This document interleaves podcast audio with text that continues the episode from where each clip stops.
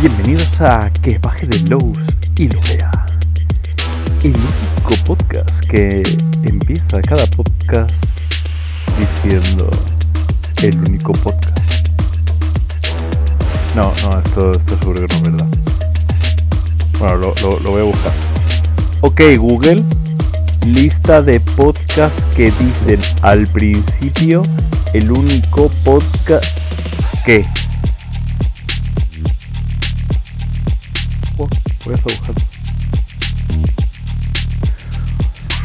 Bueno, bueno, bueno, bueno. A ver, em, hoy vamos a hablar de una cosa que me había dejado de lado, pero tiradísima para un lado. A, propósito, no os creáis, ¿eh? O sea, esto, esto era a propósito. La magia en el rastro de Chulo. Eh, ya en el básico hablan de ello, ¿vale? Y algo se dijo de que existía la magia.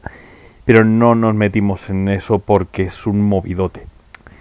¿Realmente qué es la magia? Por lo pronto está la magia de las de los mitos de Chulu, con su lista de hechizos, con sus tal, con su cual, que, que, da- que ya da, da para mucho. Pero se establece un tipo de magia que se llama magia idiosincrásica, porque ponerle un nombre fácil no hubiera sido fácil. O, o ponerle un nombre... Bueno, esto era un chiste, ¿vale? Reíros como si hubiera sido gracioso y ya está. ¿Por qué puñeta pusieron magia idiosincrásica? A saber. Pero este tipo de magia la difiere de otro tipo de magia y se basa en una premisa muy curiosa. Si tú crees que puedes hacerlo, lo puedes hacer. Son las supersticiones. Em, ¿Por qué existe esto en el rastro de Chulu? ¿Por qué no existe una magia de me cojo un pergamino, lo leo y sale una bola de fuego? Porque Lovecraft el- en su obra tenía magia, aparecía y a veces lo hacían los, los protagonistas. Lo que pasa es que eh, los mitos, y esto hay un montonazo de, de lecturas de qué significan los mitos, y hay gente que, que ha escrito tochacos inmensos sobre esto. Pero los mitos son de alguna manera una forma de supertecnología. ¿Vale? Eh, son como seres que están por encima de nosotros porque dominan otras dimensiones, para que, porque dominan una geometría, una geometría no euclidiana, porque tienen unos dominios tecnológicos que nos dan mil vueltas. Pero existe otro tipo de magia, una magia que, como Lovecraft era más racista que, yo qué sé, un anuncio de los años 50, eh, pues esa magia siempre la, asociaba a, a- a gente que no tuviera, eh, que no estuviera civilizada, ¿no? Eran como, oh, mira, los negros estos que... Eh, eh, se habla de ese tipo de tema y luego hay gente que utiliza la magia, pero no se le llama magia, porque, bueno, todas se basan en lo mismo. Si tú crees que puedes hacer una cosa, lo puedes hacer. Y de hecho, puede ser que eso sea un- una relectura de los mitos, ¿no? De nuevo, si nos volvemos a, me- a meter en qué significan los mitos, etcétera, etcétera, hay mil lecturas posibles y hay una de ellas que dice, nosotros no podemos hacer la misma magia que hacen los, los, los dioses exteriores porque, bueno, pues porque no llegamos a más, no damos para más. Pero realmente se basaría en lo mismo, se basa en tú tienes tal dominio de tu voluntad que puedes con- conseguir que la realidad haga cosas. Vale, ¿cómo se expresa esto en el juego? Vale, te- esto te lo explican en el básico, ¿eh? O sea, estamos eh, todavía analizando Cazadores de Libros de Londres. Los libros, que sí, ya sabes, los libros son de cualquier lado, pero los cazadores son de Londres, bueno, en fin. Em, pero realmente se establece en el libro base. De hecho, en el libro base hacen mención a Cazadores del Libro de Londres, hacen en el Cazadores del Libro de Londres hacen mención a Magia en Bruto. Son tres libros que estaban como muy conectados inicialmente. Eran, evidentemente, formaban parte del mismo producto inicial, ¿vale? Entonces, no es como, ah, que si no lo tienes uno, no lo tienes todo. No, en el básico ya te va a venir lo básico para que tú puedas trabajar con ello y obviar lo demás pero se hace mención de un libro a otro, o sea, es como que va rebotando la información eh, y se va retroalimentando. La magia idiosincrásica, tal y como aparece en el básico, que por cierto hace una referencia directamente en el básico a que esta magia puede ser, se parece un poquito a No Armies, y ya con eso me ha ganado, porque No Armies es la hostia en verso, y el concepto de magia tiene mucho que ver. Yo creo que puedo hacer X, por lo tanto lo puedo hacer se basa más, de, hecho hay un tipo de magia en la primera edición de Anno Armies que son los urbanomantes, si mal no recuerdo el nombre, que son magos que hacen magia respecto a las ciudades. Que es exactamente lo que aparece en Cazadores del Libro de, de Londres con un nombre mucho más pomposo. Luego lo veremos.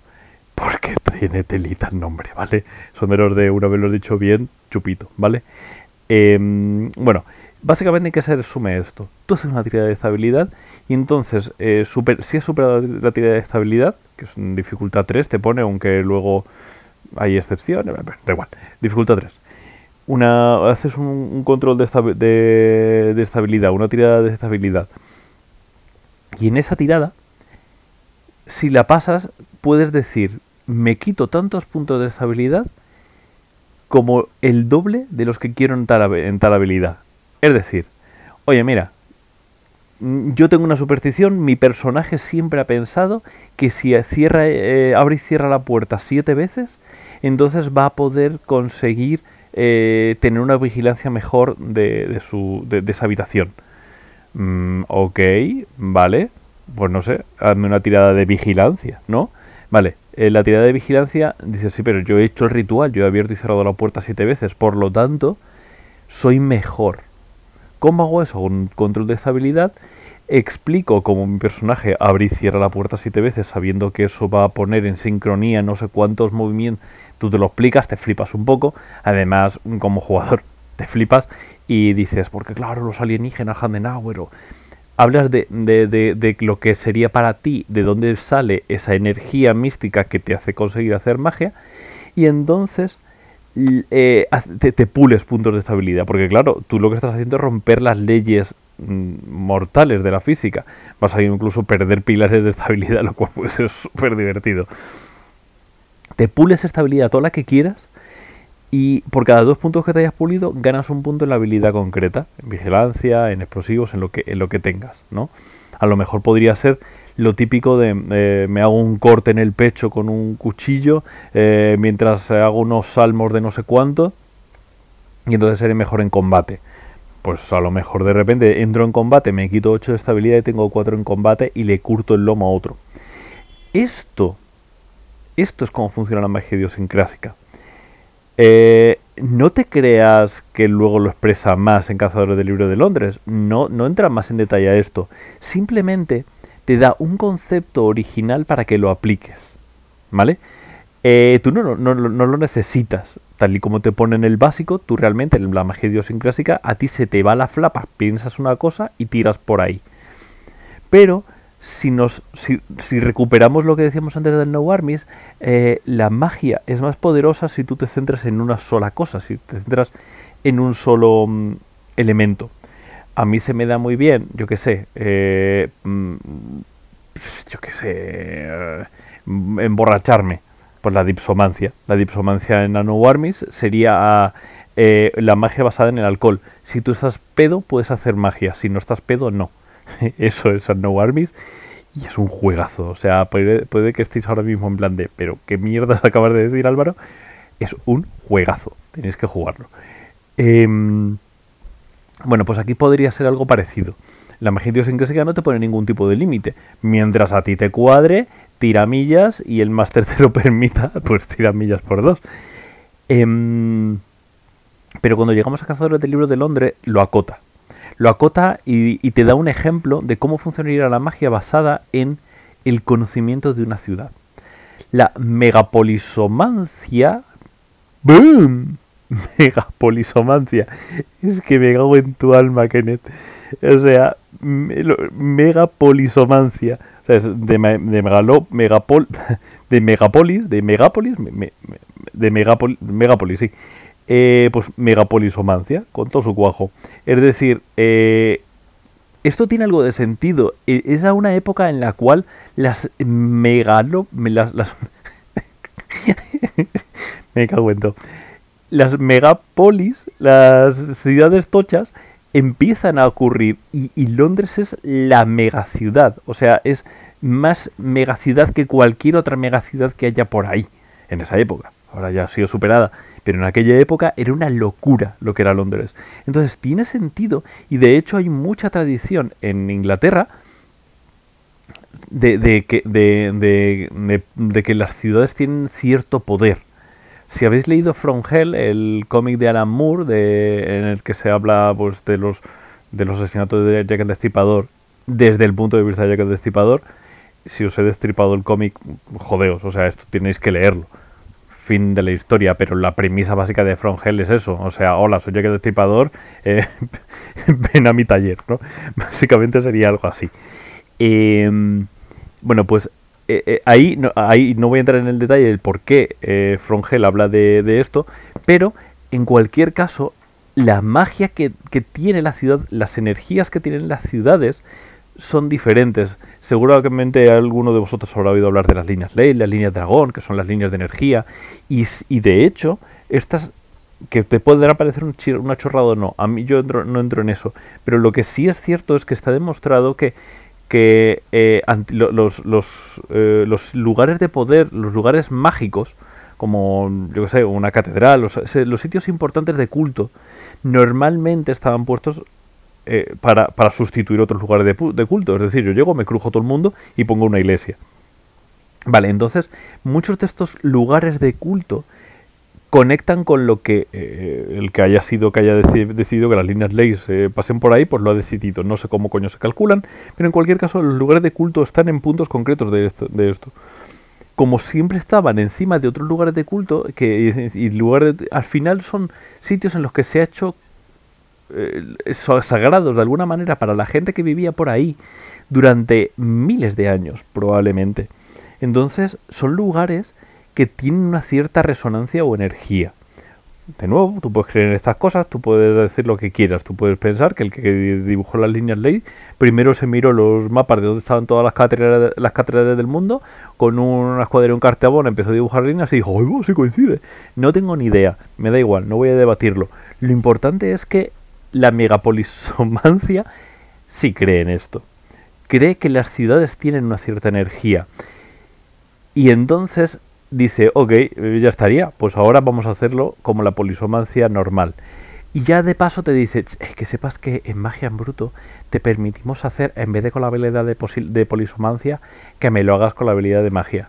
Ya veremos eso la semana que viene, pero en cualquier caso, em, la polisomancia como tal funciona igual que, que lo otro. Tú gastas puntos y, ganas puntos en megapolisomancia.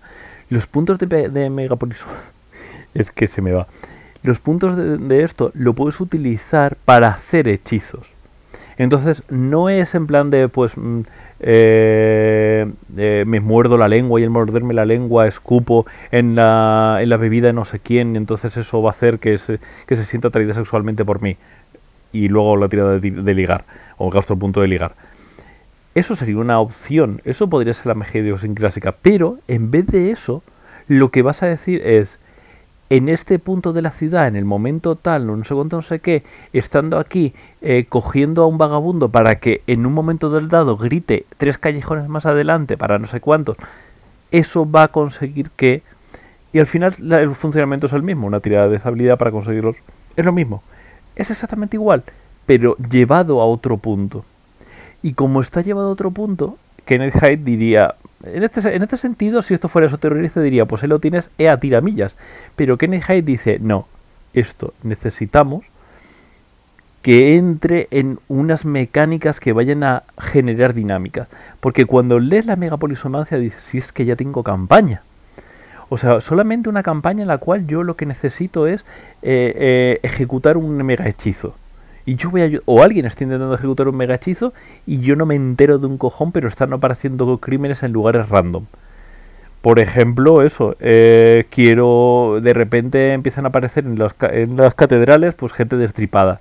Empiezas a investigarlo y resulta que es que todas las catedrales se están uniendo porque son fulcros.